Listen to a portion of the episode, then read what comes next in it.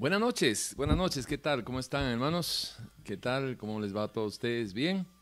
Pues aquí estamos eh, preparados para compartir una noche más con Radio Urbano, que en cualquier momento ya vamos a estar enlazados para que eh, se pueda escuchar a nivel nacional por los 105.9 en su FM Urbano, la radio que se ve. Así que ya dentro de poquito vamos a estar ya listos. Eh, a ustedes que nos acompañan por medio de las redes sociales, aquí en, nuestro canal, en YouTube, un gran abrazo en el país que usted se encuentre, en el continente que se encuentre. Un abrazo a la distancia desde San José de Costa Rica, América Central. Muchos cariños para ustedes. Recuerde, estamos en este horario todos los domingos a partir de las 8 de la noche y durante la semana les recomendamos que nos pueda sintonizar a las 3 de la tarde en nuestro programa de preguntas y respuestas y luego eh, los domingos 10 y 30 de la mañana. Así que ya estamos ya en sintonía casi de Radio Urbano.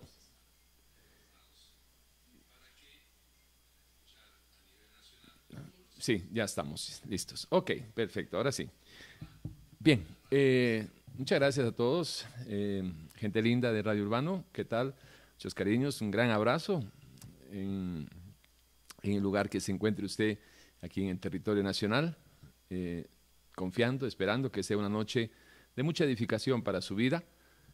Y sabemos que la emisora pues se escucha de frontera a frontera y de costa a costa. Y quisiéramos este, primero agradecerles eh, por su sintonía y luego pues eh, comentarles de que lo hacemos con mucho cariño y no es un, no es un tiempo de entretenimiento, es, es un espacio que Apreciamos mucho eh, a la gerencia que, de Urbano que nos permita compartir con ustedes eh, el Evangelio de Jesucristo, las buenas nuevas que viene a través del Evangelio del Señor. Y, bueno, eh, tratamos de ser fieles y recíprocos, tratamos de honrar este espacio, honrar esta radio y, nos preparamos siempre con mucho cariño y, esmero para presentarle la palabra del Señor, la cual no los va a motivar, porque esa no es la idea. La idea es que le ayude a transformar sus vidas. No es para arreglar problemas, es para transformar sus vidas. Un saludo para mi hermano y amigo Richard Rodríguez, a la gente linda allá en Talamanca, en, Alto Tilire, y no puedo este, olvidar a mis hermanos allá en la cárcel de Cocorí, en Cartago, y en los diferentes centros penitenciarios del país. Oramos y entramos en el tema. Padre Santo, muchas gracias por esta oportunidad de estar aquí en, en Urbano, Señor, con toda la intención de compartir su palabra. Y sabemos que hay mucha gente que en estos tiempos, no solo de pandemia, sino en todo tiempo su presencia es necesaria en los hogares, Señor, para poder lograr el equilibrio necesario, para que los chiquitos sean engendrados por una pareja y sean criados por las mismas, y que la sombra, el terror del divorcio, la separación, eh, que pueda mermar, Señor, y que pueda, que pueda llegar la paz que solamente usted da a los hogares que no la tienen, es porque la presencia de Dios está ausente. Así que les recomendamos de que se esfuercen, es seguro que Dios hace su parte, usted tiene que hacer su parte, en recibir, en creer la palabra y y volver en paz, en amistad con Dios, para que haya paz en su vida, en su hogar. Señor, gracias por esta oportunidad, la vamos a aprovechar, Señor. Amén, amén, amén. Bueno, son las 8 y 5. ¿Cómo pasa el tiempo volando en la radio? 8 y 5. Bien, vámonos de una vez a desarrollar el tema. Eh, hay, hay razones eh, razones de peso para muchas personas para poner en tele dudas si Dios existe. Y eh, hay mucha gente que también se pregunta si es que la causa del mal es Dios. Y comenzamos con esa pregunta, si Dios realmente es la causa, el origen del mal de la humanidad. Em, la pregunta sin respuesta de mucha gente que está sufriendo las maldades de este mundo los ha llevado a cuestionar la existencia del Dios de la Biblia. Ahora bien, muchas de esas interrogantes inician algo así como, ah, déjeme ver, eh, si Dios existe, ¿por qué sufren los buenos? ¿Por qué sufre la gente? O si Dios existe, ¿por qué esto o aquello? Existía, o existió, mejor dicho, allá por los años 300, nació en el año 270 y murió en el año 300, nació en el 341 y eh, murió en el 270, perdón, antes de Cristo. Y tenía una escuela de pensamiento, era un griego, famoso filósofo, eh, y, la, escuela de él lleva su nombre, es el epicurismo. Y Epicuro era un, pensador que centralizaba o enfatizaba mucho que la identificación de la felicidad estaba con el placer. Y él formuló la siguiente pregunta que vamos a, usar, a utilizar esta, esta noche para desarrollarlo a la luz de la palabra. Y Epicuro formalizó esta o formuló esta pregunta allá por los años 300 antes de Cristo.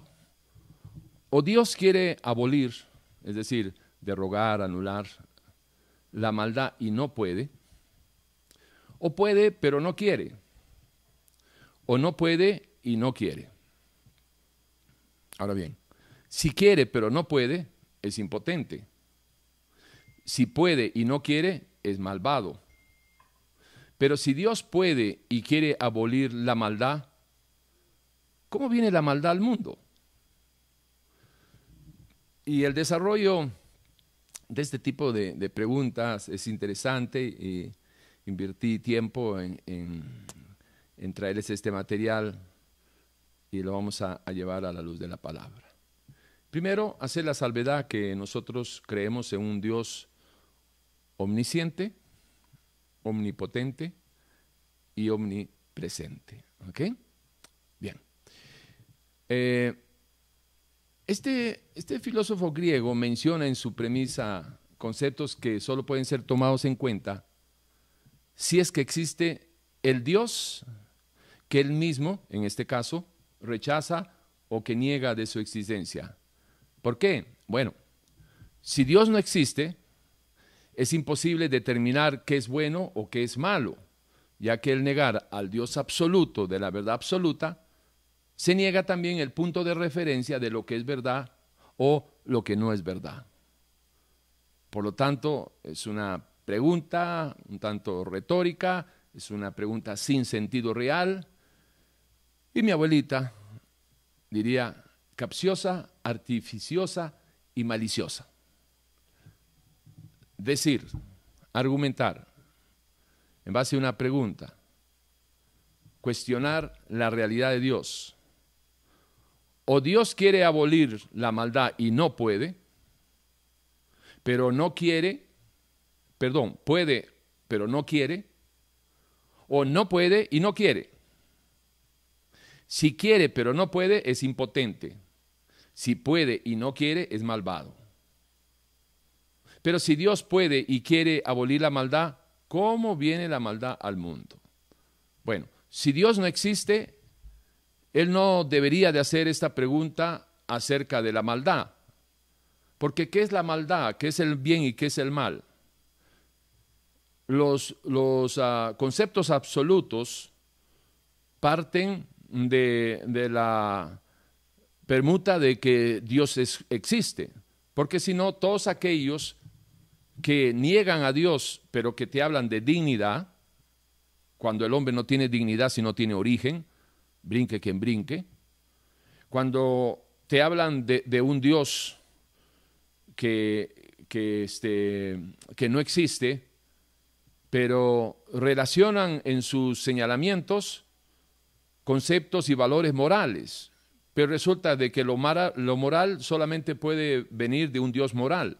Pero como el Dios moral no existe, ¿por qué es que entonces utilizan herramientas de las cuales ellos mismos niegan su existencia. O sea, hay una ley de la no contradicción que están aplicando. Porque o existe Dios y aplicamos y cuestionamos, si quieren, la moral de Dios. Yo puedo cuestionar la moral de Dios y en ese caso estoy aceptando que existe Dios, pero cuestiono su moral. Porque es una moral egoísta, eh, patriarcal, o sea, todas las cosas que usted puede escuchar y, y barbaries por ahí que puede escuchar. Pero no estaría negando la existencia de ese Dios de la Biblia si yo cuestiono al Dios de la Biblia. ¿Estamos claros?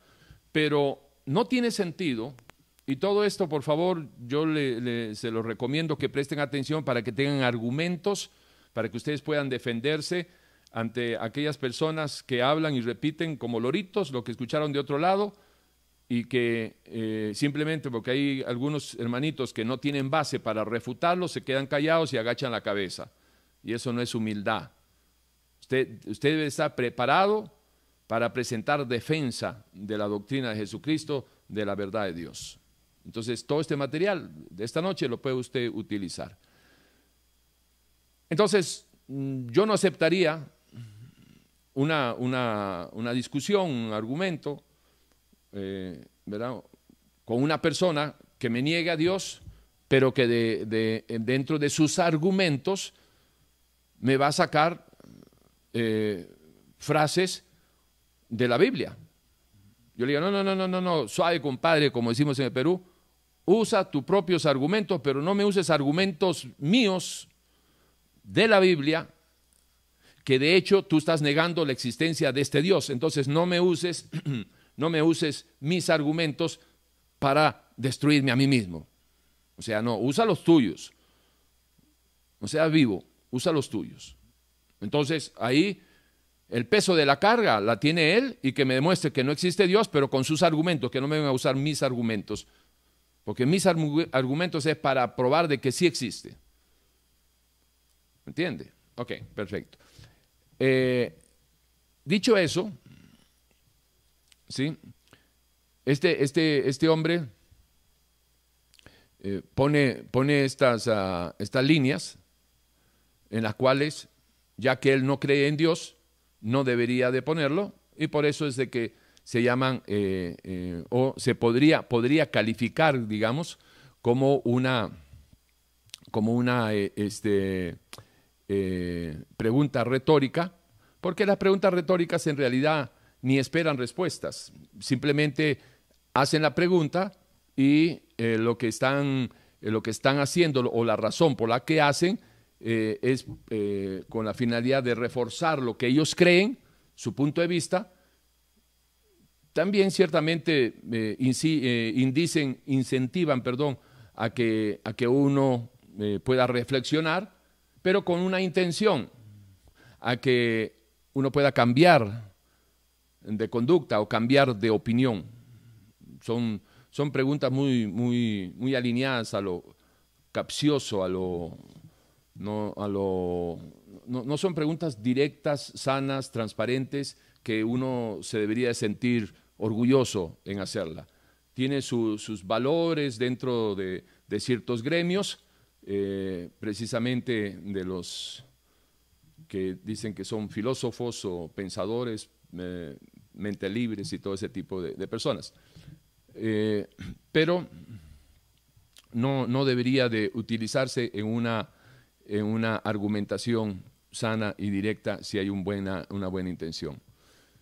Ok, si Dios quiere abolir la maldad y no puede,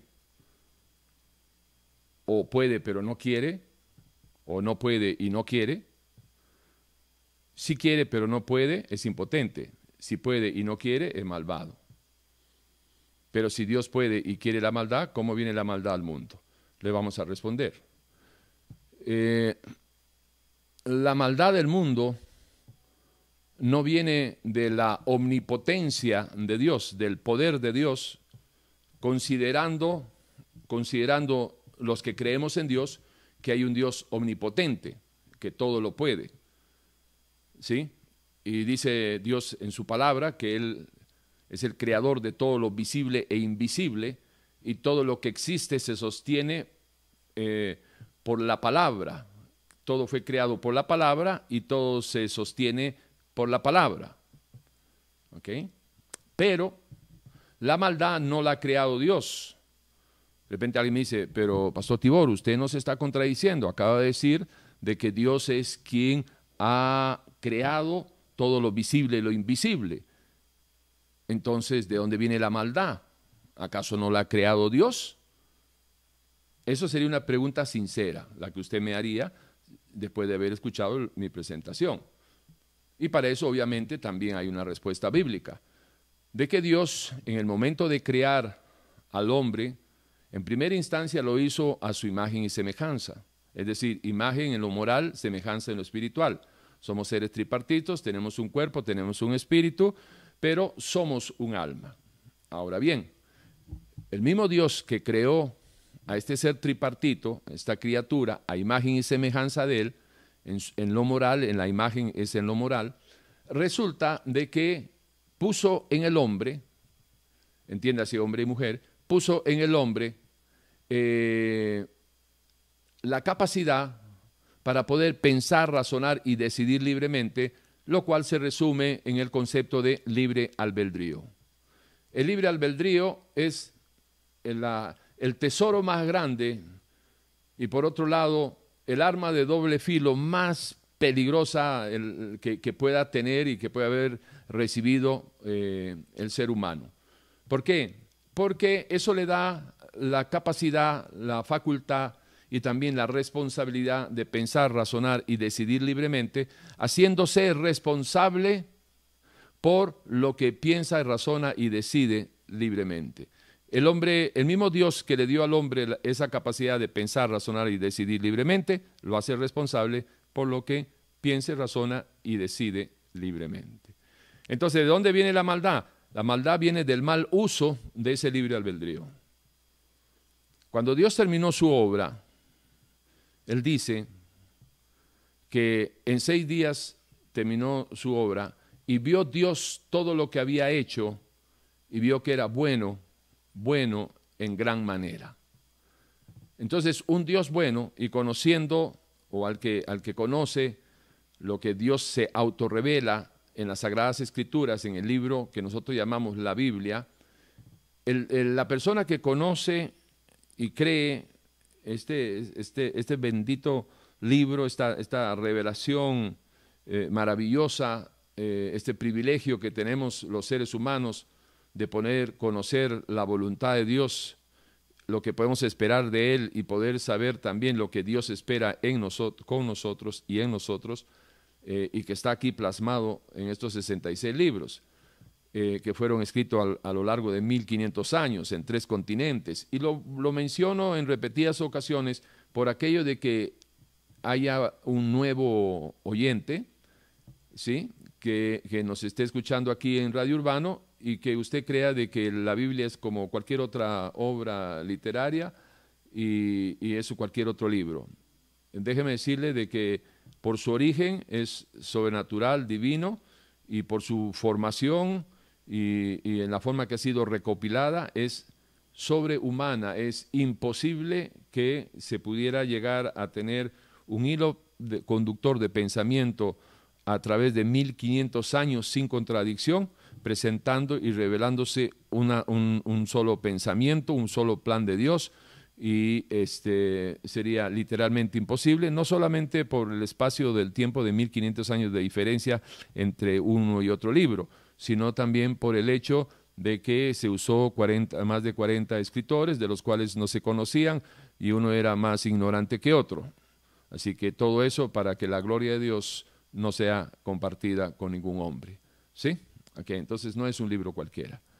Y las personas que, conocen un poco, que han leído, que han escudriñado y sobre todo que han vivido lo que han escudriñado, saben que un Dios bueno, eh, el Dios de la Biblia, no va a ser nada malo. Y como no va a ser nada malo, no se le puede de una vez, hay que desarraigar la opción de que Dios sea el creador de la maldad o del mal del mundo y mucho menos del pecado. ¿sí? Es el uso y abuso y mal uso del libre albedrío lo que causa el, el, ¿cómo se llama? la maldad en el ser humano. Ahora, eh, ya hemos, hemos pasado por esto de, de, que si Dios no existe, entonces no hay verdades absolutas. Si no hay verdades absolutas, todo es relativo. Si todo es relativo, dígame usted cómo podemos llamar que está bueno o que está malo matar a una persona. ¿Quién dice que está bueno o está malo eh, eh, adulterar, salir con la mujer de, otro, de otro hombre o salir con, la, con el hombre de otra mujer? ¿Quién dice que está malo? Bueno, solo en la moral de Dios encontramos el punto de referencia de la verdad absoluta de lo que es bueno y de lo que es malo. De ahí parten las leyes en la inmensa mayoría de los países, eh, las leyes morales, que luego se, transforman en leyes civiles, eh, ¿verdad? Los, grandes, este, eh, los, los, diez mandamientos siguen funcionando, sobre todo los, los últimos cinco, los primeros cinco son para la relación del hombre con Dios y los otros cinco es, para el interactuar de, la sociedad y están en la mayoría de las, eh, de las leyes de los países. En todo caso, el origen no es, no es causa de la omnipotencia que nosotros reconocemos que existe en el Zoe, en la naturaleza de Dios. La causa es el mal uso del libre albedrío. Ahora, generalmente, generalmente quienes le formulan este tipo de preguntas de quién es, eh, dónde está Dios eh, cuando uno sufre, dónde está Dios cuando se mueren los chiquitos, cuando se mueren los de hambre los, los, ah, la gente allá en África, o, cuando hay un, este, un eh, bueno, el 9-11, ¿qué pasó? ¿Dónde estaba Dios ahí? O cuando un borracho mata, atropella a un, una gente y, los mata, ¿dónde está Dios en esos sufrimientos?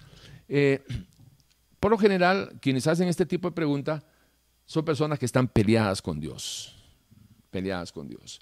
Eh, decepcionados de Dios por, alguna, alguna razón, algunos por, por la ah, producto de una falsa expectativa, se han defraudado de Dios, estaban esperando cosas que Dios nunca ha prometido, pero hay algunos pastores que se les va la lengua y hablan de Dios como si fuera Dios quien estaban hablando, pero ellos hablan de su propio corazón y de sus propios sueños para este, embaucar a la gente. Y cuando la gente no conoce, porque la mayoría de, los creyentes cristianos no leen la Biblia, eh, pues entonces viven más siguiendo lo que dice un hombre que lo que dice Dios.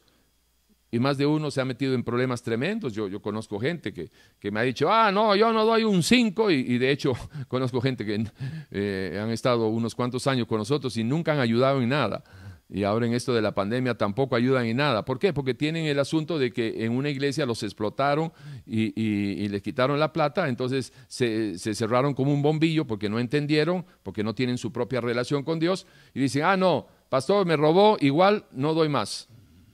O sea, un, raciocinio muy pobre, ¿no? Pero también pasa eso. Entonces tenemos gente de que está, eh, eh, eh, ¿cómo se llama?, decepcionada de Dios, hay otros que rechazan a Dios por alguna tragedia en sus vidas, otros por no entender sus desgracias y no saber cómo manejar su dolor. Gente que no entiende por qué su papá y su mamá se divorciaron y desde chiquito están peleados con Dios, ¿no? Ahora, el tema del sufrimiento, del por qué sufre el mundo, especialmente el cuestionamiento viene en la parte de los inocentes, de los débiles y de los justos. Eh, siempre está eh, presente en la mesa de los incrédulos. ¿Y por qué digo eso? Porque aquellos eh, que niegan la existencia de un Dios bueno, justo y santo, siempre van a cuestionar a ese Dios que no conocen. Siempre lo van a cuestionar. En medio de sus fracasos, de sus frustraciones, etcétera, etcétera. Ahora, yo hago este señalamiento que está en la mesa de los incrédulos porque los que realmente creemos en la Biblia, tenemos la fe bíblica eh, en la mesa de, ni de trabajo ni en la mesa eh, de donde nos, Dios provee los alimentos. No cuestionamos eh, cualquier adversidad, los tiempos difíciles o cualquier cosa que suceda. ¿Por qué? Porque uno ha aprendido a través de la palabra a manejar los tiempos de la adversidad y, no, no, cuestionamos a Dios, no estamos peleados con Dios, pero no es por un fanatismo, eh, curándome en salud por aquellos que también por la ignorancia eh, lo tildan a uno de fanático por tener fe en Dios.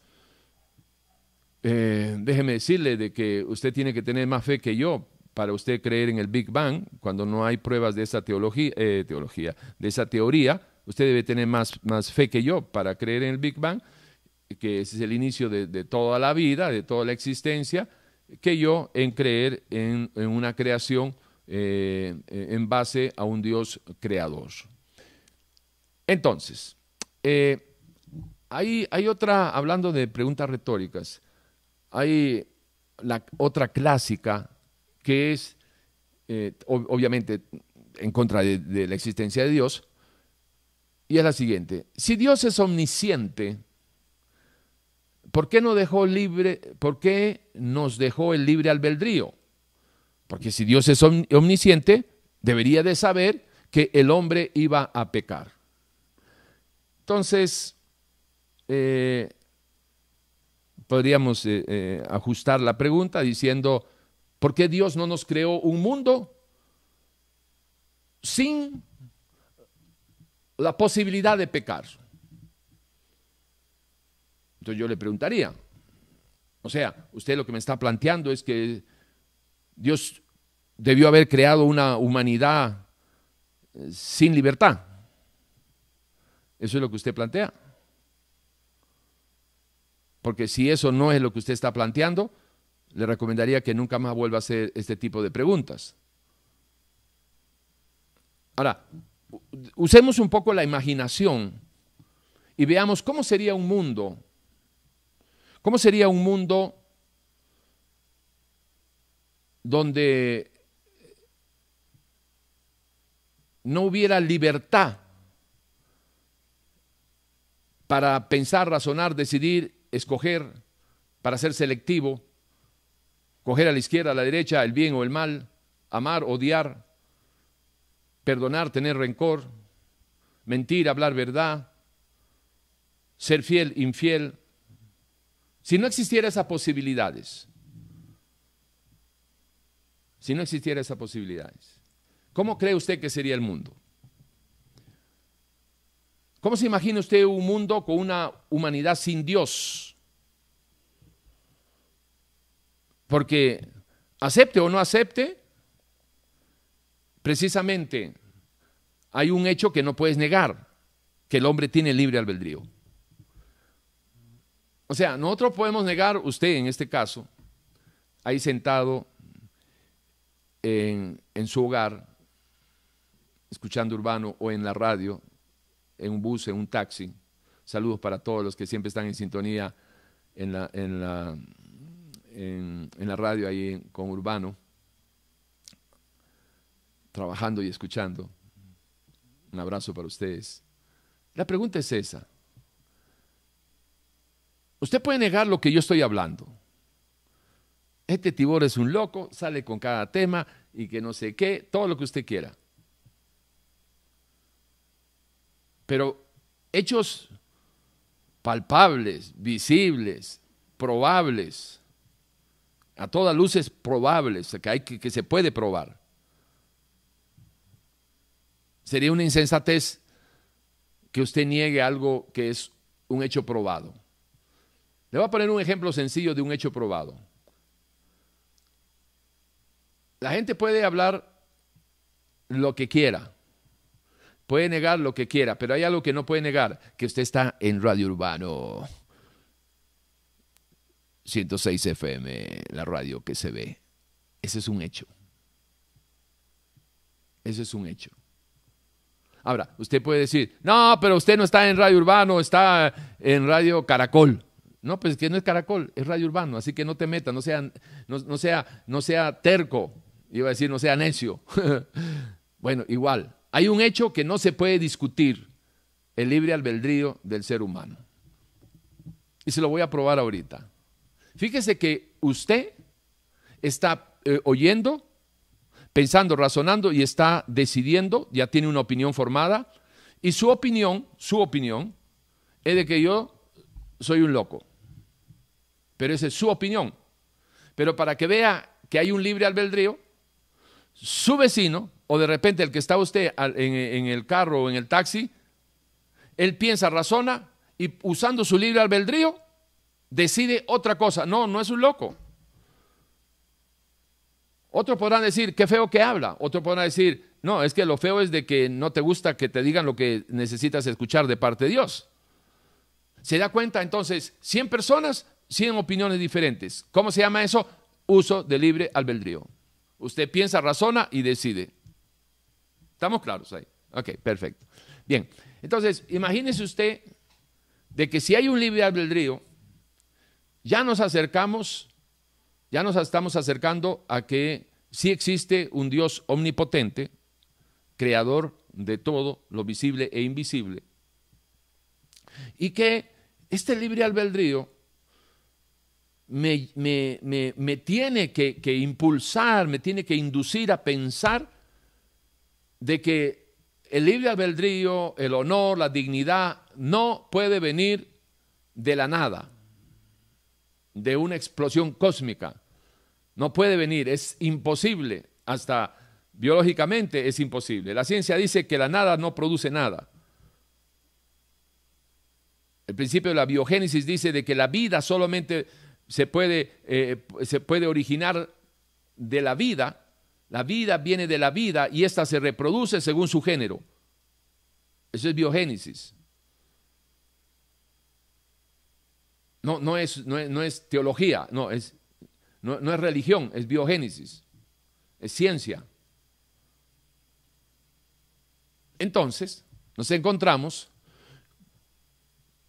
con, una posibilidad, eh, con una posibilidad que, no es, que no es nada, no es nada este, real, no es nada factible.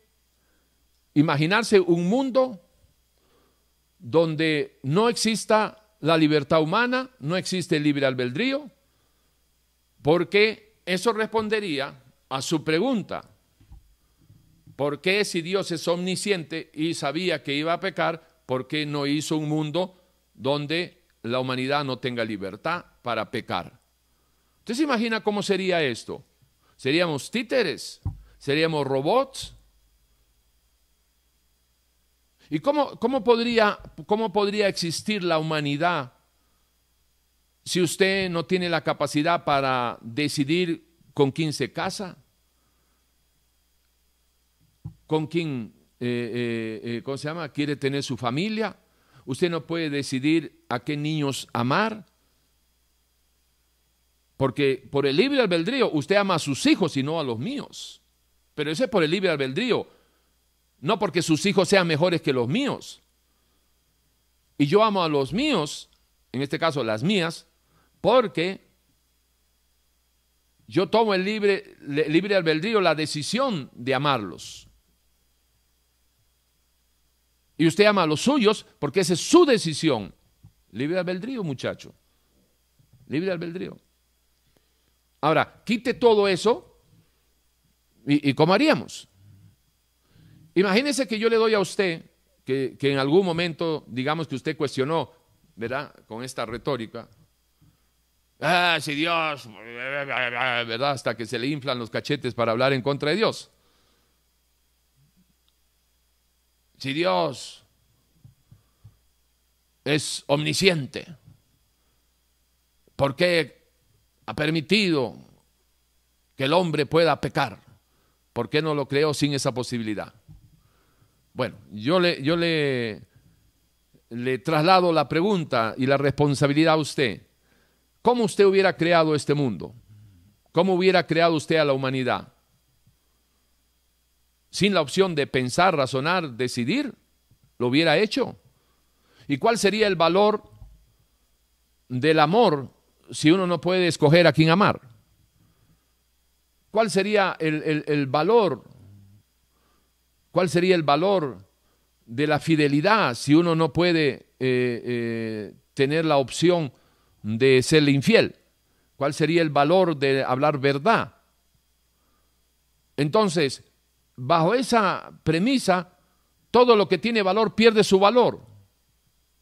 O sea, todo lo, valioso perdería su valor porque no hay nada valioso en ser íntegro, honrado, fiel, eh, amoroso y no odioso. O sea, todo lo, todo lo que tiene algo de valor, altruista, algo bueno.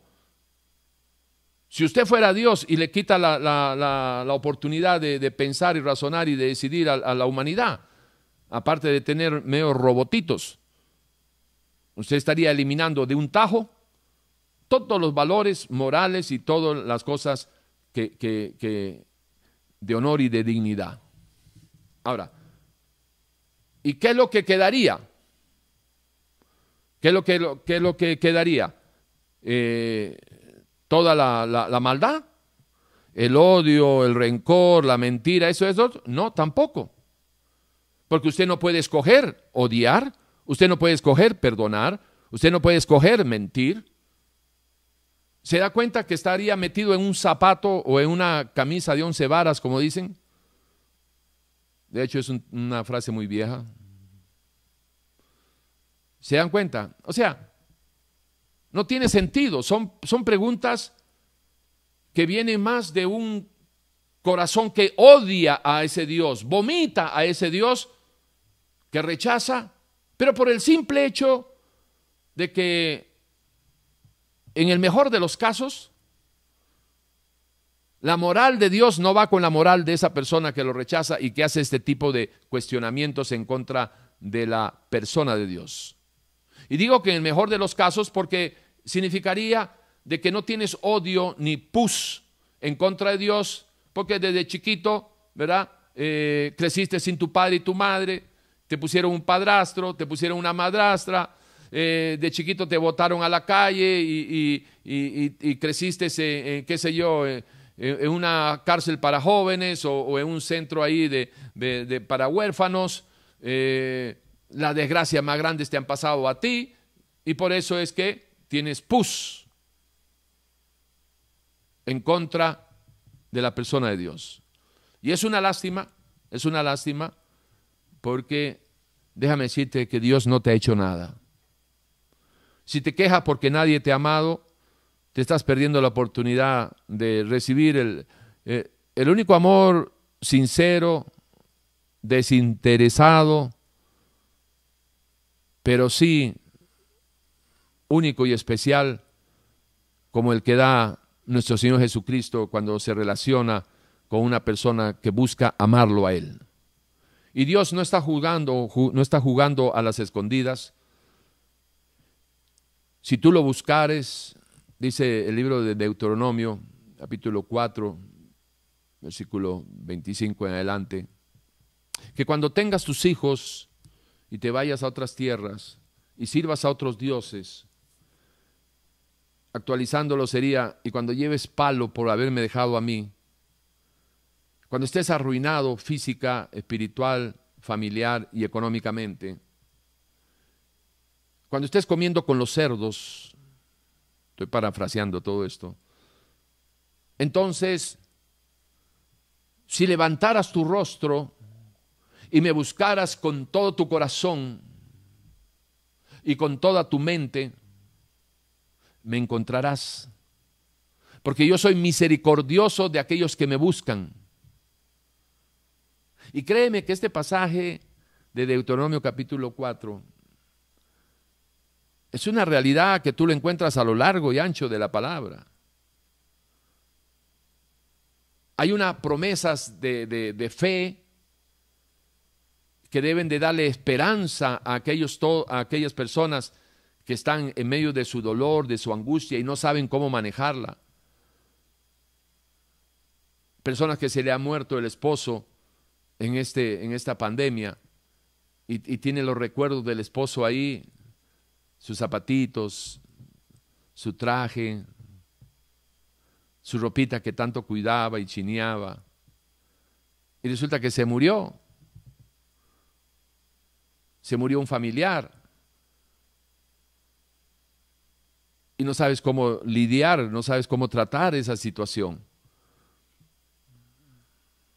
Déjame decirle que lo que usted necesita es el consuelo del consolador que va a llegar a su vida, si usted se lo permite, a través del genuino arrepentimiento, genuinos beneficios de la cruz, recibirá justificación por sus pecados, el perdón de sus pecados. Si realmente se arrepiente, realmente Dios hará su obra. Y, y el consuelo del consolador. Yo no sé cómo va a ser Dios con usted, que pueda estar identificándose con lo que acaba de mencionar, la pérdida de un familiar.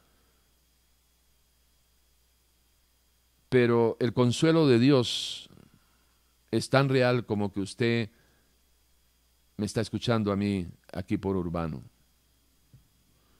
Pero usted tiene que volver en paz, vuelva, volver en amistad con Dios y buscarlo a través de su palabra. Y cuando esté caminando en obediencia a su palabra, usted nunca más va a preguntar, ¿dónde está Dios en medio de mi desgracia? ¿Dónde está Dios en medio de mis necesidades? Solo las, personas que no tienen su relación con Dios preguntan, ¿dónde está Dios? Porque todas aquellas personas que sí tienen una relación con el Señor, una relación genuina, real,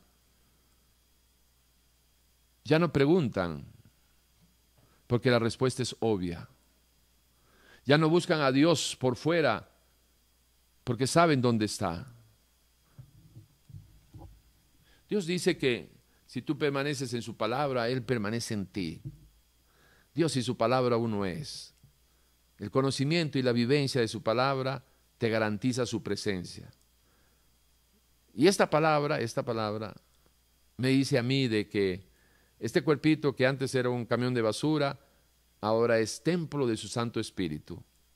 Y yo no puedo preguntar, no puedo preguntar, teniendo esa certeza, esa convicción yo no puedo preguntar, ¿dónde está Dios cuando, cuando tengo alguna necesidad o alguna adversidad pasa en mi vida? ¿Dónde está Dios? No lo puedo mirar por ahí a buscarlo. ¿Por qué? Porque sé que está dentro de mí.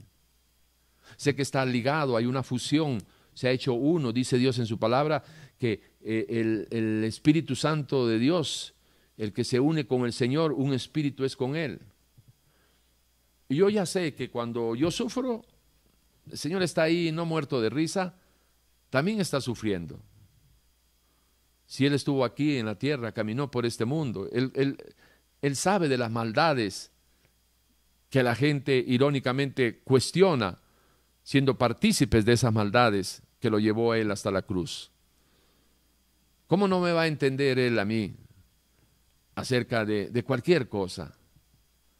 De cualquier cosa que me pueda a mí pasar en este mundo, si Él las vivió todas vivió engaños, traiciones, vivió este, eh, el abandono de los amigos, de, los discípulos, la traición, la injusticia de, un juicio a todas luces, eh, eh, se llama injusto y falso, ¿verdad? O sea, o sea ¿qué, experiencia el Señor me dirá, suave Tibor, eso que estás viviendo yo no lo he vivido, compadre, no, yo no sé lo que estás hablando. ¿Usted cree que me va a decir eso?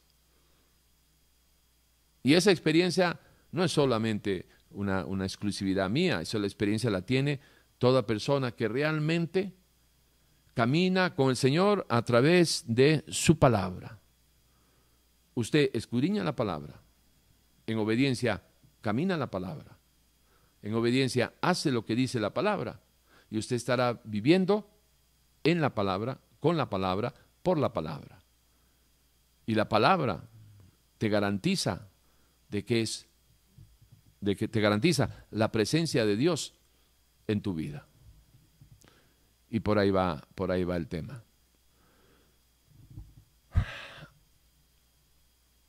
Fíjese qué contradictorio que muchas veces uno escucha a la gente decir cosas como,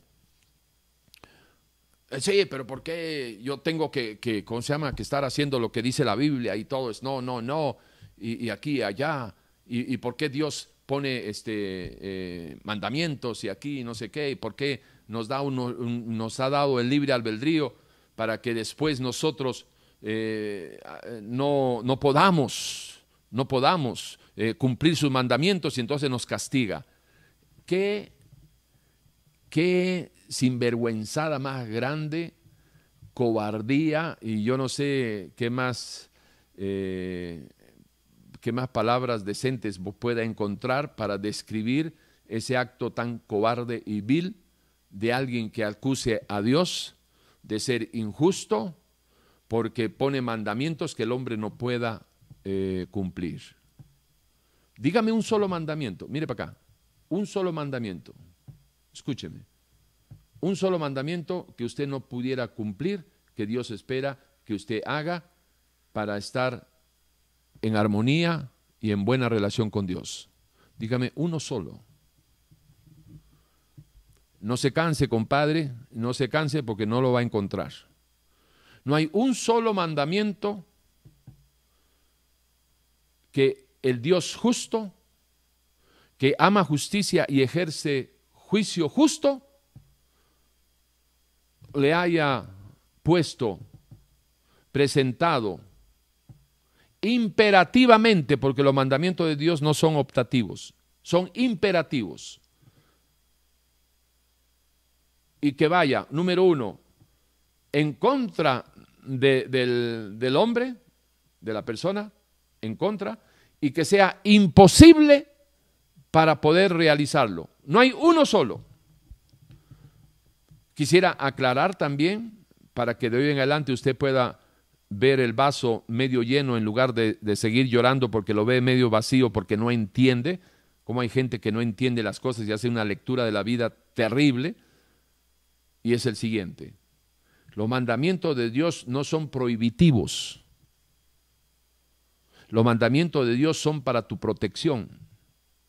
No hay ni un solo mandamiento que me prohíba a mí algo que me pueda privar de un bien.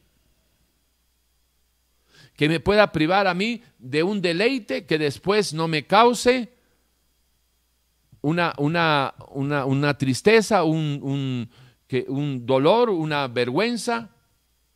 No hay nada, no hay nada, no hay ni uno solo, ni un solo mandamiento de Dios que yo poniéndolo en la balanza, porque entiendo esta diferencia, yo no lo, yo no lo, lo, lo calificaría de prohibitivos, sino que los llamaría según su naturaleza,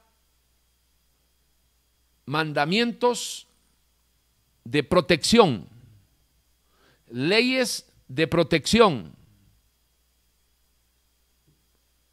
para el bien de aquel que, que, lo obedece. No hay ni uno solo que usted no pueda cumplir. Dígame cuál no puede cumplir usted para decir que Dios es injusto y que por qué es que ha dado ha, creado a los seres humanos, porque ha creado la humanidad, con la capacidad para eh, tener la libertad de decidir. ¿Por qué les ha dado un libre albedrío? Sabiendo que iba a pecar. Es una injusticia, porque Dios sabe que no podemos cumplir los mandamientos. ¡Wow!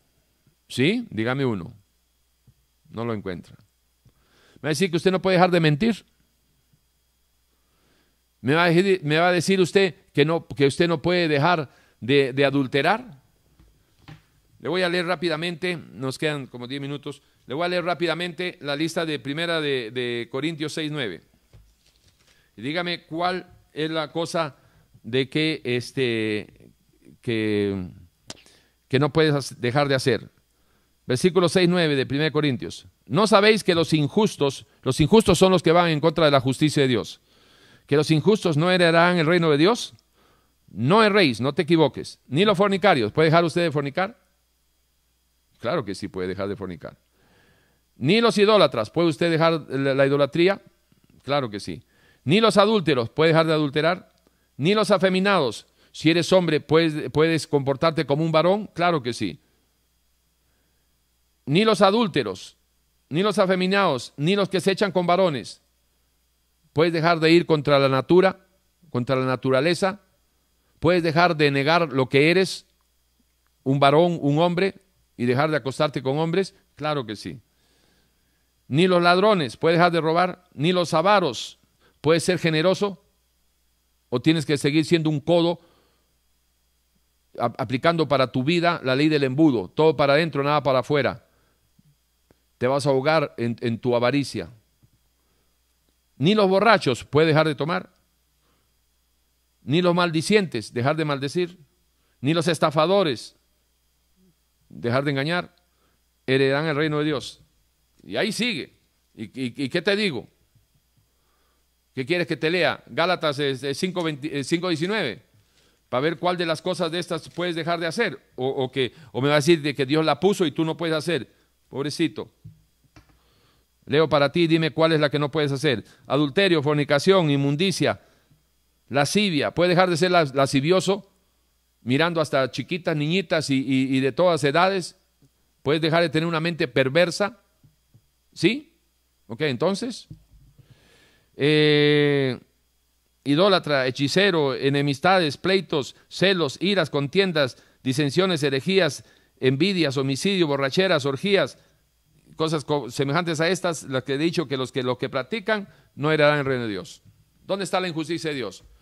¿Por qué? ¿Por qué están estas leyes? Porque si las cumples y te sales y te apartas de todo eso, eso es para el bien tuyo. Las bendiciones de Dios que llegan a través de la obediencia son las bendiciones que no añaden tristeza. Y si tú estás practicando cualquiera de estas cosas, déjame decirte un par de, de anotaciones. Número uno, solo nunca vas a cambiar. Así que mejor te vale que cambies el chip, que cambies el discurso y empieces a creer, por lo menos con la esperanza humana, porque ahorita tú tienes una información humana. Entonces, con una esperanza humana, producto de una, de una información que te da una esperanza en el sentido de que sí puedes cambiar si Dios interviene en tu vida. Dios hace el cambio de adentro hacia afuera. Y Dios puede transformar tu vida, no arreglar tu problema, no arreglar el problema ahorita que tienes con la amante de la esquina y después te vas a vivir a 200 kilómetros y en 200 kilómetros te vas a meter con la próxima vecina. No, te estamos hablando de que Dios puede cambiar tu vida y que se cumpla aquello que lo dijo a través de, del profeta Jeremías cuando hace la siguiente pregunta. ¿Cambiará el etíope su color y el leopardo quitará sus manchas? De ese mismo modo, estando habituado a hacer el mal, ¿podrán hacer el bien? La respuesta humanamente es imposible.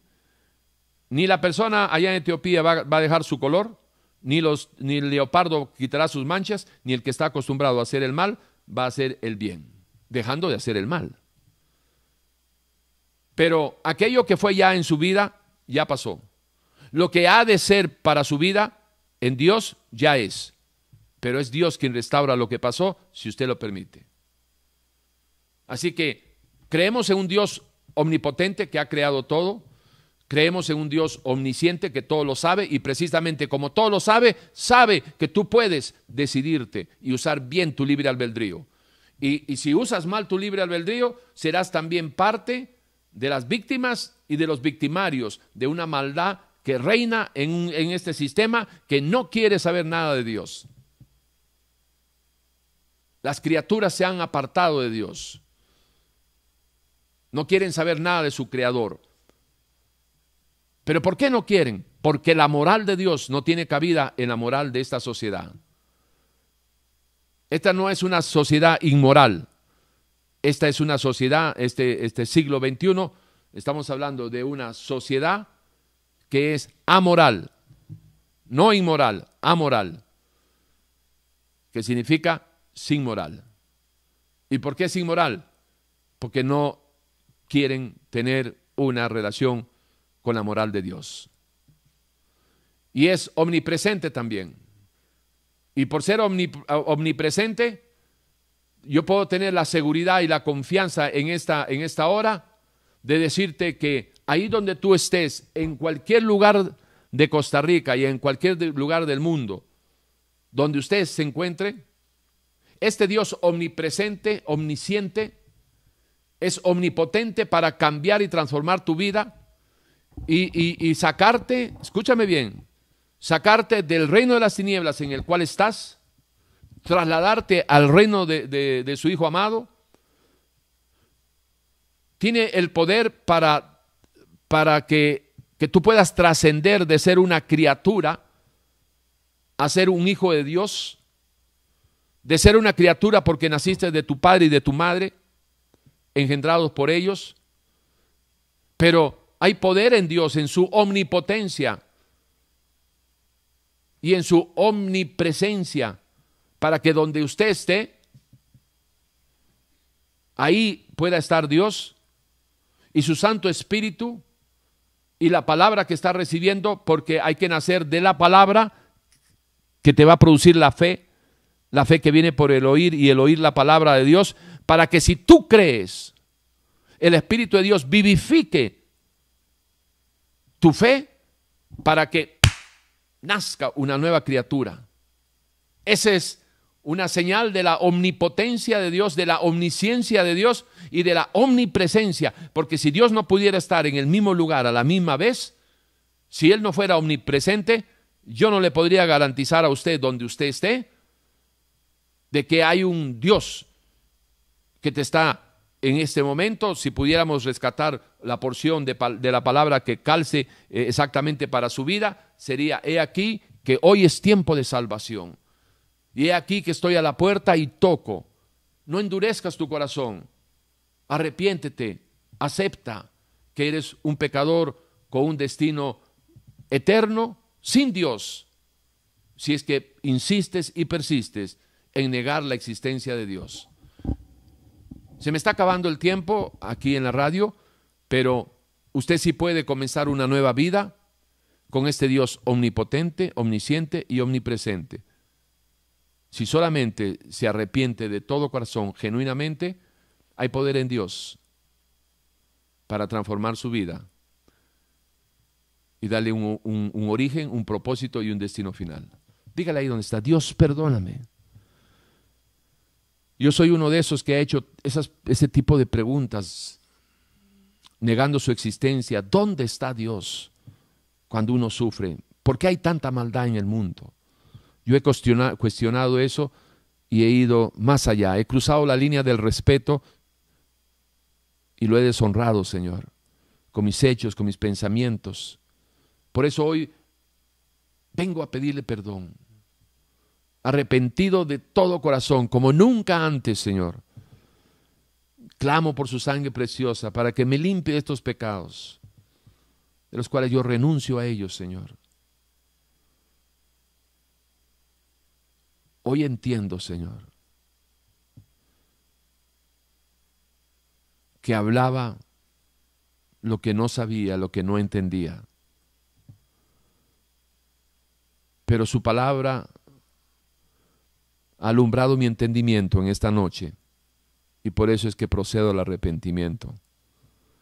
Y anhelando ese milagro, el milagro más grande, el nuevo nacimiento, clamo por su sangre preciosa para que me limpie estos pecados y clamo por su Santo Espíritu para que venga en mí y haga de mí una nueva criatura una nueva criatura que lo busque a través de su palabra para conocerle, amarle, servirle y adorarle. Señor, gracias por esta noche. Gracias por Urbano que me ha dado la oportunidad de escucharlo, Señor. Este mensaje de salvación. Y hoy puedo empezar una nueva vida, Señor. Un proceso. Entiendo que es un proceso. Pero es un proceso que me va a llevar a una eternidad con el Dios que me ha creado. Amén. Amén. Y amén, amén, amén, amén. Bueno, un minutito para despedirme, invitarlo que el próximo eh, domingo a partir de las 8 de la noche nos acompañe aquí en Radio Urbano y que, bueno, si en algo le podemos ayudar, 8842-2408. Eh, también, pues recordarles de que eh, si usted está eh, en Panamá o fuera de, Costa Rica, pone el signo de más, ¿verdad? Para una llamada en WhatsApp, con todo gusto los atendemos, las consejerías no las cobramos, con todo gusto estamos para servirle. Y usted que hoy ha entregado su vida al Señor, necesita conocer sus primeros pasitos. Llámenos, signo más 506 8842 2408. Nos vemos el próximo domingo, 8 de la noche, ¿sí? Aquí en Radio Urbano.